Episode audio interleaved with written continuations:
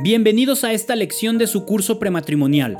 Esperamos que esta formación les sea útil no solo para un trámite, sino para toda una vida juntos. Y también los invitamos a hacer sus anotaciones para tener la información más clara cuando presenten el examen de esta unidad.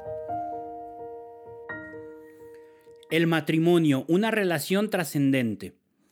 Al estar a punto de casarse, los esposos deben saber que el matrimonio no puede dar la felicidad perfecta aquí en la tierra. Sin embargo, el matrimonio es una óptima escuela del amor y si bien no se puede lograr en él la felicidad completa, sí es un medio para la optimación personal.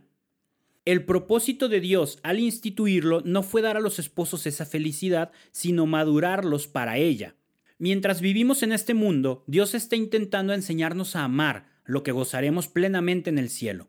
El matrimonio es una de las más intensivas escuelas de amor donde Dios quiere entrenar a muchos de sus alumnos. La felicidad exige un esfuerzo diario y constante.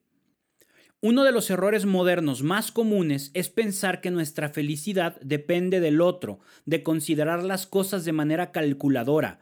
Más de esto, menos de esto, ¿me hará feliz? Es que tú tienes la obligación de hacerme feliz a mí.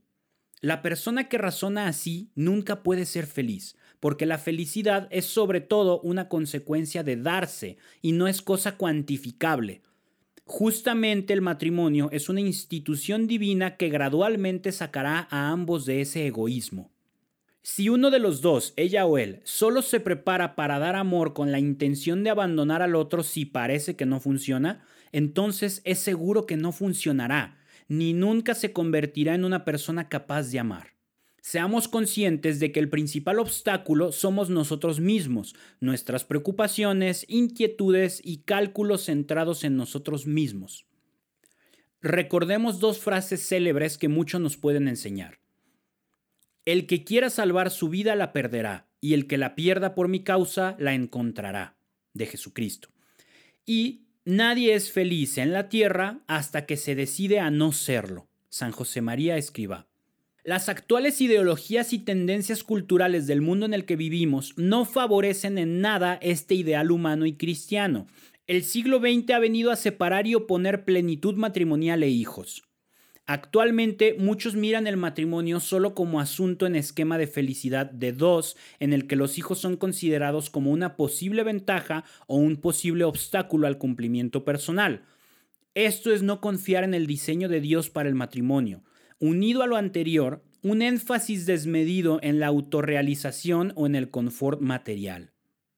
De esta manera, los hijos se han visto considerados como extras opcionales para una pareja, no como el cumplimiento natural de sus aspiraciones matrimoniales. Por desgracia, en nuestros días se ha perdido el sentido sobrenatural vocacional del matrimonio. No olvidemos que el matrimonio tiene esta naturaleza porque es una llamada de Dios personal hecha desde la eternidad. Es el camino al cielo, ella viene del cielo, es abierto a la comunicación de la vida en los hijos. El matrimonio cristiano, camino de santidad. El sacramento del matrimonio da especiales gracias a una pareja para vivir en una constante donación entre sí y hacia los hijos. Ser negligentes en la relación personal con Dios obstaculiza la posibilidad de felicidad que el matrimonio contempla. Solo la gracia de Dios nos hace plenamente capaces de vivir la vocación matrimonial. El matrimonio es un sacramento que se recibe prácticamente una vez en la vida pero para ser fiel se necesita invocar y mantener la gracia del sacramento constantemente, tal como un sacerdote necesita revivir el sacramento de su ordenación día a día. Por tanto, es recomendable que cada cónyuge tenga una relación personal con Dios. Algunas herramientas que auxilian en la vivencia de esta relación divina son las siguientes. Estado habitual de gracia, oración diaria, otras costumbres cristianas como lectura espiritual, visita al Santísimo, rezar por las noches, entre otras. Lo anterior también facilita de modo natural la relación con Dios vivida en la familia. De igual manera, hay algunas vivencias cristianas que ayudan a sentir la presencia de Dios con mayor fuerza. Oraciones en común, pocas pero habituales, como bendecir los alimentos, dar gracias, etc.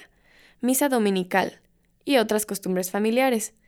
Y cuando hay conflictos, si hay conflictos conyugales, lo primero es revisar la propia unión de cada uno con Dios y mi propio cambio interior. No hay que pretender que las terapias y los psiquiatras hagan milagros para resolver o rehacer lo que no tiene cimientos.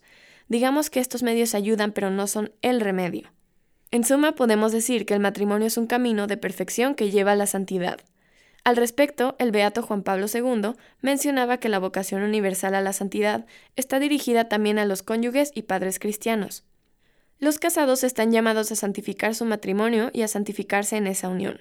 Cometerían, por eso, un grave error si edificaran su conducta espiritual a espaldas y al margen de su hogar.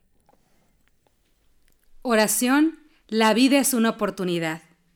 La vida es una oportunidad, aprovechala. La vida es belleza, admírala. La vida es beatitud, saboreala. La vida es un sueño, hazlo realidad. La vida es un reto, afróntalo. La vida es un deber, cúmplelo. La vida es un juego, juégalo. La vida es preciosa, cuídala. La vida es riqueza, consérvala. La vida es amor, gózala. La vida es misterio, devélalo. La vida es promesa, cúmplela. La vida es tristeza, supérala. La vida es un himno, cántalo. La vida es un combate, acéptalo. La vida es una tragedia, domínala. La vida es una aventura, enfréntala. La vida es felicidad, merécela. La vida es la vida. Defiéndela. Madre Teresa de Calcuta.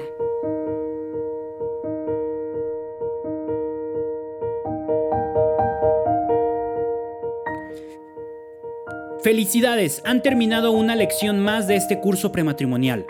Les recordamos que deben darse de alta en la página de encuentracurso.com para tener acceso a todo el material de acompañamiento. Además, ahí mismo podrán presentar el examen de cada unidad y al terminar el curso solicitar su certificado final.